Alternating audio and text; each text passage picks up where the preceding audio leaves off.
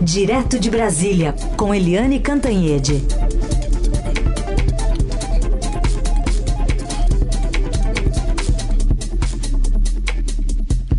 Oi, Eliane, bom dia. Bom dia, Raíssen Abac, muito bem-vindo, muito bem-vindo. Bom dia, Carol, bom dia, ouvintes. Bom dia, bom dia, Eliane. Bom, vamos falar então sobre esse futuro da Lava Jato a partir de uma decisão que pode sair hoje, né, mais uma do, do Conselho Nacional do Ministério Público sobre Deltan Dallagnol. É, é uma grande expectativa porque essa punição de hoje no CNMP é, no Conselho é, Nacional do Ministério Público é uma punição que, se vier, se vier, é uma punição apenas moral, é uma apenas é, subjetiva. Por quê? Porque o Deltan Dallagnol não está mais à frente da Força-Tarefa da Lava Jato em Curitiba.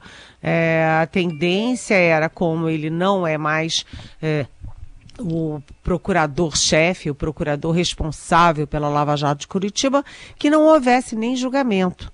É aquela história, venceu, não tem mais objeto porque um dos processos contra ele é para o afastamento da Lava Jato. Ele já está afastado, alegando questões pessoais, por um problema de saúde da filhinha, etc. Mas, é, três dias atrás, o ministro do Supremo, é, o ministro Gilmar Mendes, disse que não, disse que tem que, que julgar sim e determinou que fosse julgado o caso do Deltan Dallagnol no Conselho eh, Nacional do Ministério Público, alegando que se não houvesse julgamento, haveria prescrição. E aí, no entendimento do ministro Gilmar Mendes, o não julgamento de um réu que seja eventualmente culpado configura a situação mais grave do que o julgamento e a absolvição de um réu eventualmente inocente. É, foi um, um, jogo de palavras, um conceito é, bastante complexo, mas no fundo, no fundo, é para botar o Deltan Dallagnol na fogueira. A gente sabe que o ministro Gilmar Mendes, ele é muito crítico da Lava Jato, muito crítico do ministro, ex-ministro, ex-juiz Sérgio Moro e também muito crítico do Deltan Dallagnol mas o fato é que o Deltan já escapou de uma, porque eram três, três ações contra ele no Conselho, uma é, caiu por é, prescrição, passou do tempo. E agora ele tem mais duas é, ações. Uma delas é exatamente essa de, de, pelo afastamento e ele já está afastado. E uma outra é pedindo punição para ele ainda como procurador e não apenas como procurador da Lava Jato. E as duas ações, uma é da senadora Cátia Abreu, de Tocantins, e a outra é do senador Renan Calheiros, do MDB, ex-presidente do Senado Federal. Ontem o Estadão transmitiu ao vivo uma, um ótimo debate com pessoas muito qualificadas, é, promovido pelo INAC, que é um instituto não à corrupção. Né? É, eu mediei esse debate, estavam o ministro Sérgio Moro, o procurador é, de São Paulo, Lívia Nu, a ex-ministra do STJ, a, a ministra Eliana Calmon, e dois senadores, Randolph Rodrigues, da Rede, e o senador Álvaro Dias, do Paraná, que é do Podemos. E, o, e nesse debate, evidentemente, se falou muito do, do caso do Deltan, e o, o, o ministro Sérgio Moro é, é, falou, inclusive várias vezes, todas as perguntas que eu fazia para ele, ele encaixava o Deltan e dizendo que não se pode, é, é, enfim, em resumo, condenar quem combate a corrupção. E que se houve falhas, pode se corrigir falhas, se houve excessos, pode se corrigir excessos mas que ele foi radicalmente contra a possibilidade de punição do Deltan Dallagnol. Aliás, eu achei curioso porque o Moro fez questão de dizer, olha, eu não sou amigo pessoal do Deltan. Todo mundo acha que a gente é ali super amigo. Eu, aliás, nunca fui sequer à casa dele, né? Até para evitar esse tipo de de ilação, etc. O fato é que é, os dois nomes chaves da Operação Lava Jato, maior operação de combate à corrupção no país, Sérgio Moro e Deltan Dallagnol, estão na linha de fogo e, e é muito cruel que invertam-se as prioridades. A prioridade é combater a corrupção ou combater quem combate a corrupção? Carolina e Heisen. Ô Eliane, agora, enquanto isso, lá no Supremo assume alguém que é tido, né? É tido como um apoiador da Lava Jato. Quinta-feira assume o ministro Luiz Fux a presidência. É, nós ainda vamos falar muito de Luiz Fux. Ele é um ministro é, do Rio de Janeiro, aliás, a minha coluna de hoje no Estadão, que mistura é, Rio de Janeiro, Supre Supremo Tribunal Federal e família Bolsonaro, tudo num bolo só é, sobre essa questão, a, a presidência do ministro Luiz Fux. Sai o Dias Toffoli, Dias Toffoli, que é um homem que é historicamente identificado com o PT, é, com o Zé Dirceu, que era o homem forte do PT, o articulador do PT, o Lula, que sempre foi o grande, a grande liderança do PT, continua sendo. E por isso, talvez o Dias Toffoli tenha se excedido para o outro lado, no esforço de mostrar que ele é, não estava fazendo o jogo do PT, talvez ele tenha, é, vamos dizer assim, balançado para o lado oposto. E hoje ele é considerado o ministro mais próximo, por exemplo, do presidente Jair Bolsonaro, que é a grande polaridade com Lula e com PT na política nacional.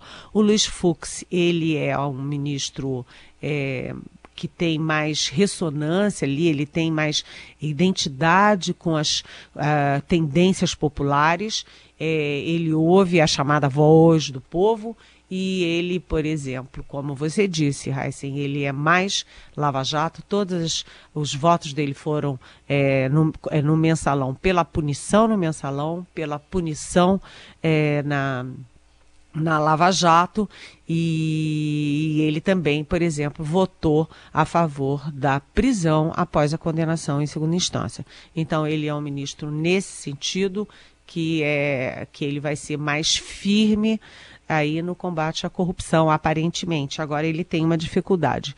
Ele é juiz de carreira, aliás, tirou primeiro lugar no concurso, é um concurso dificílimo, né? Concurso de juiz, ele tirou primeiro lugar, portanto, ele é, é, tecnicamente muito bem preparado, mas ele é juiz de carreira no Rio de Janeiro, onde o governador afastado, Luiz Witzel, é também juiz de carreira e onde a família Bolsonaro faz uh, política, tem base política e que está dominando tudo, né? O, quem está dominando tudo no Rio de Janeiro, judiciário, executivo, legislativo tal, é Bolsonaro e os filhos que fazem política no Rio, Flávio Carlos.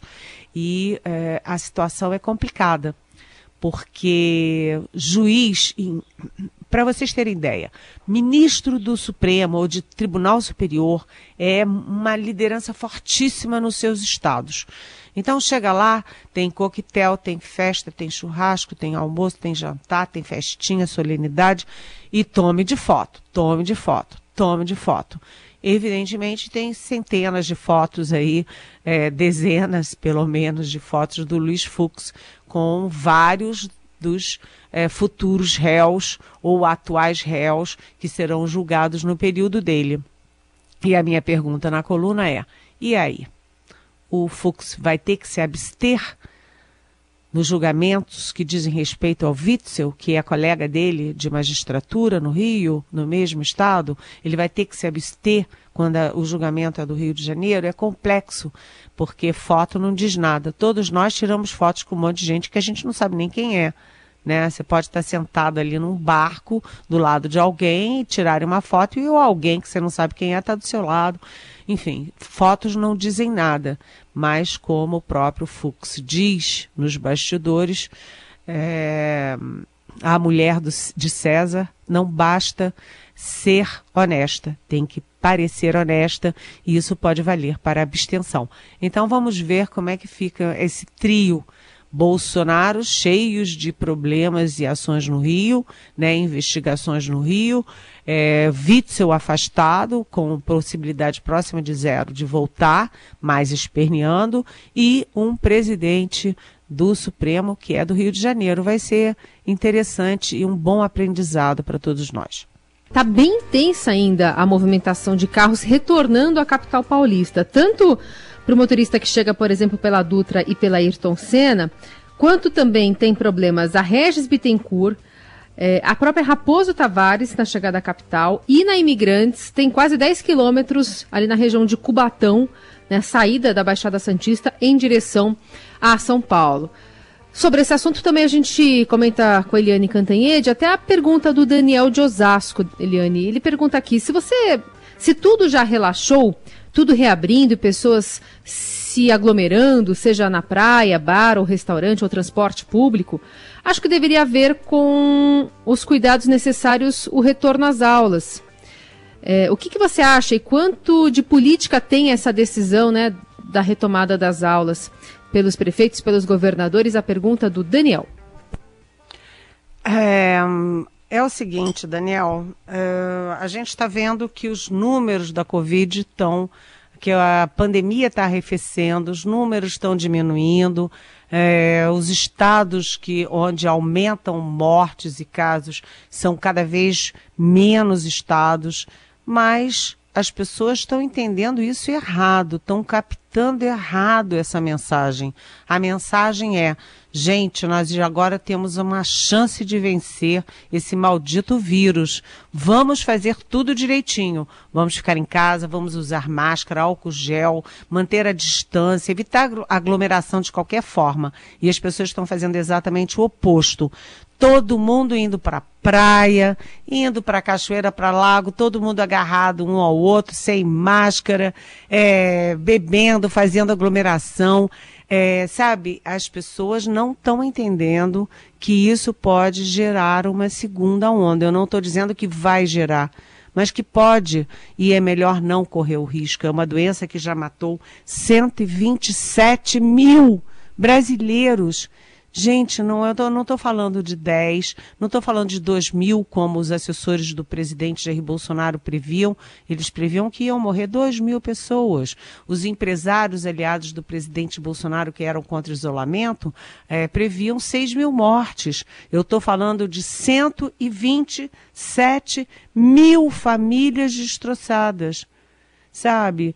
E, além de tudo, 4,1 milhões de pessoas que foram contaminadas. Então, calma, tem que ter um pouquinho de paciência. Tá todo mundo cansado de ficar recluso. Eu estou exausta de ficar trancada em quatro paredes. Todo mundo. Mas vamos concluir esse processo para não correr risco.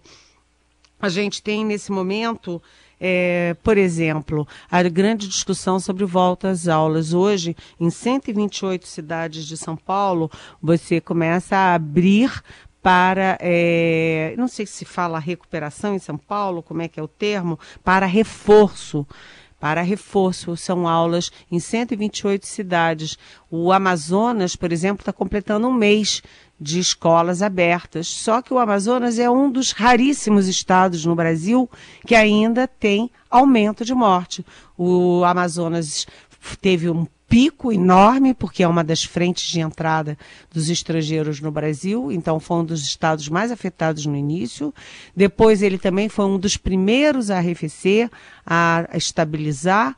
E agora, quando parecia bem, está explodindo de novo. Então, vamos ficar atentos para isso, não vamos ter, é, sabe, errar numa hora errada, errar numa hora errada. Aqui atrás da minha casa tem é, uma saída para o lago e uma área meio preservada que as pessoas vão fazer piquenique, vão nadar, vão usar jet ski.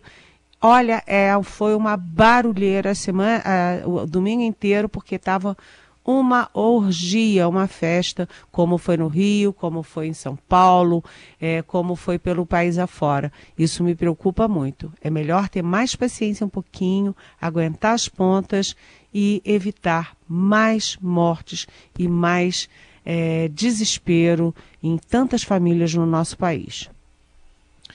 Mais uma pergunta de ouvinte, essa da Kelly, que começa dizendo, tô perdidinha, ela já começa assim, porque ela diz depois, de um lado o presidente do país perde cada, cada vez mais constrangimento de defender o golpe militar, eu, aliás fez isso ontem em pronunciamento, né?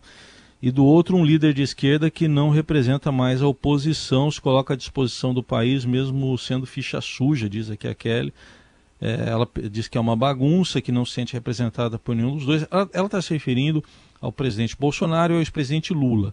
Vamos ouvir o que disse o ex-presidente Lula, Eliane, para você comentar e responder para Kelly.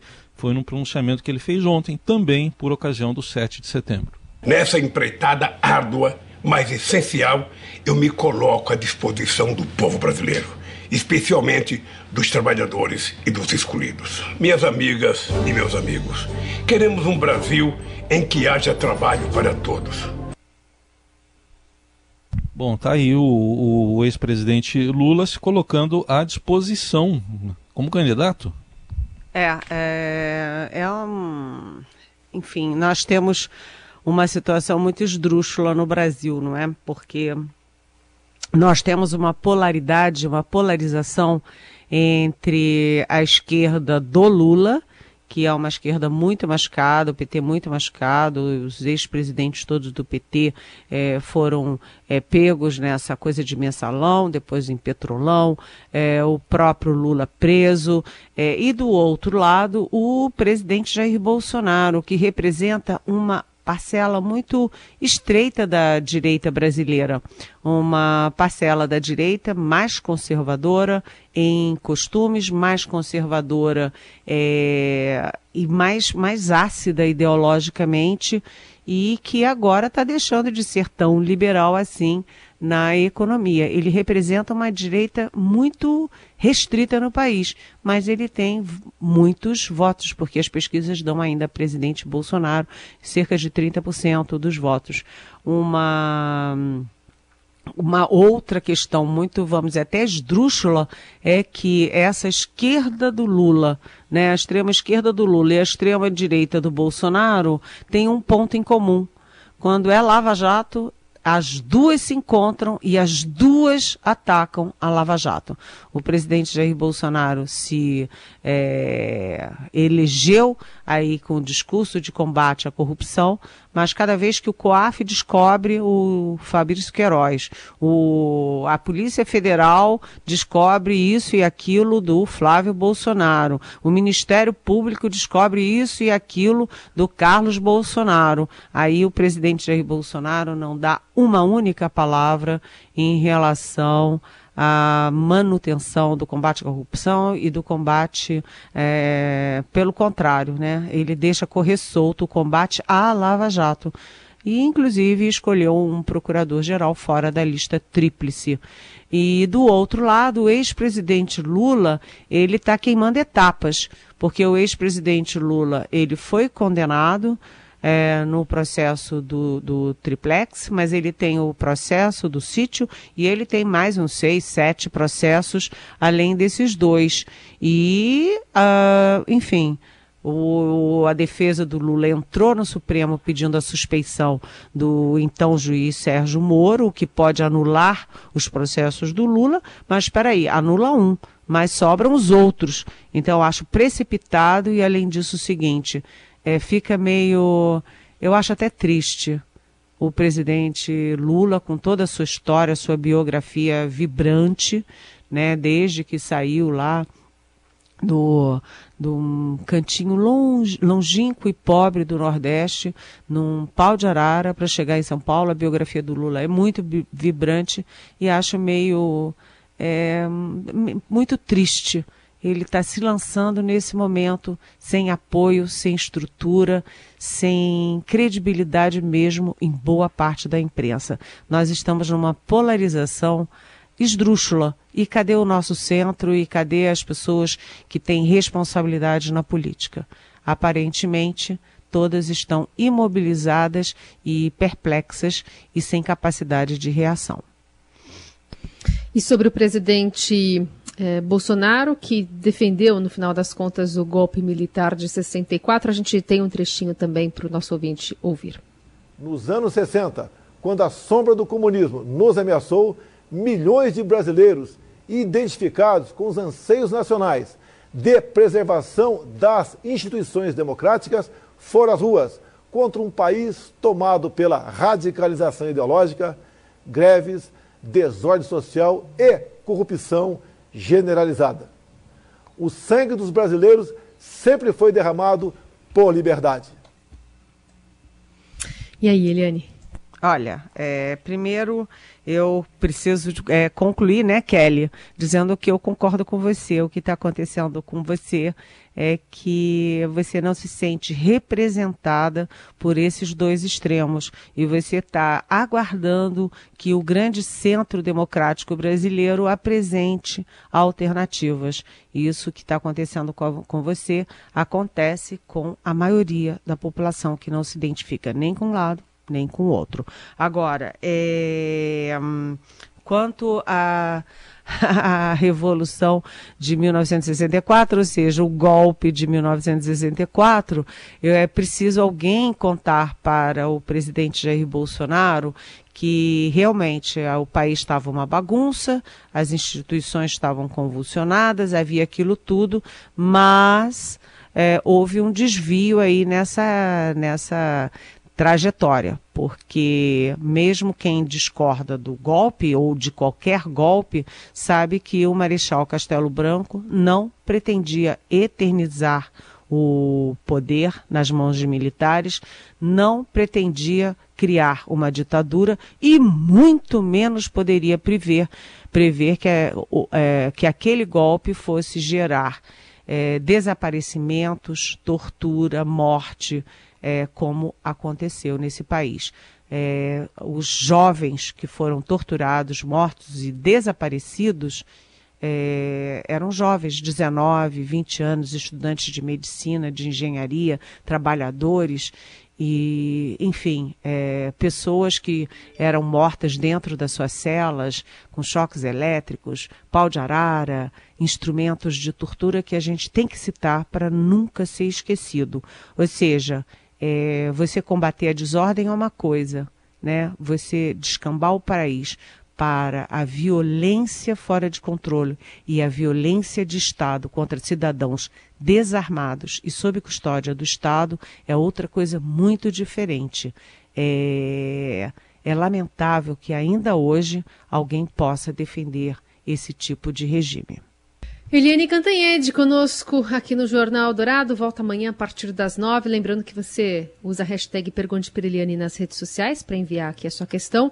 E também ouve essa coluna a qualquer momento em versão podcast, já já nas principais plataformas e também no, portal do Estadão. Eliane, obrigada, viu? Até quarta. Até quarta eu queria dar um viva ao nosso Brasil pelo 7 de setembro, ao nosso Brasil é, o nosso hino nacional, a nossa bandeira, o nosso verde, o nosso amarelo, que é de todos nós, todos os 210 milhões de brasileiros. Viva o nosso país e que seja generoso, acolhedor, que crie desenvolvimento, emprego e alegria e união dos brasileiros.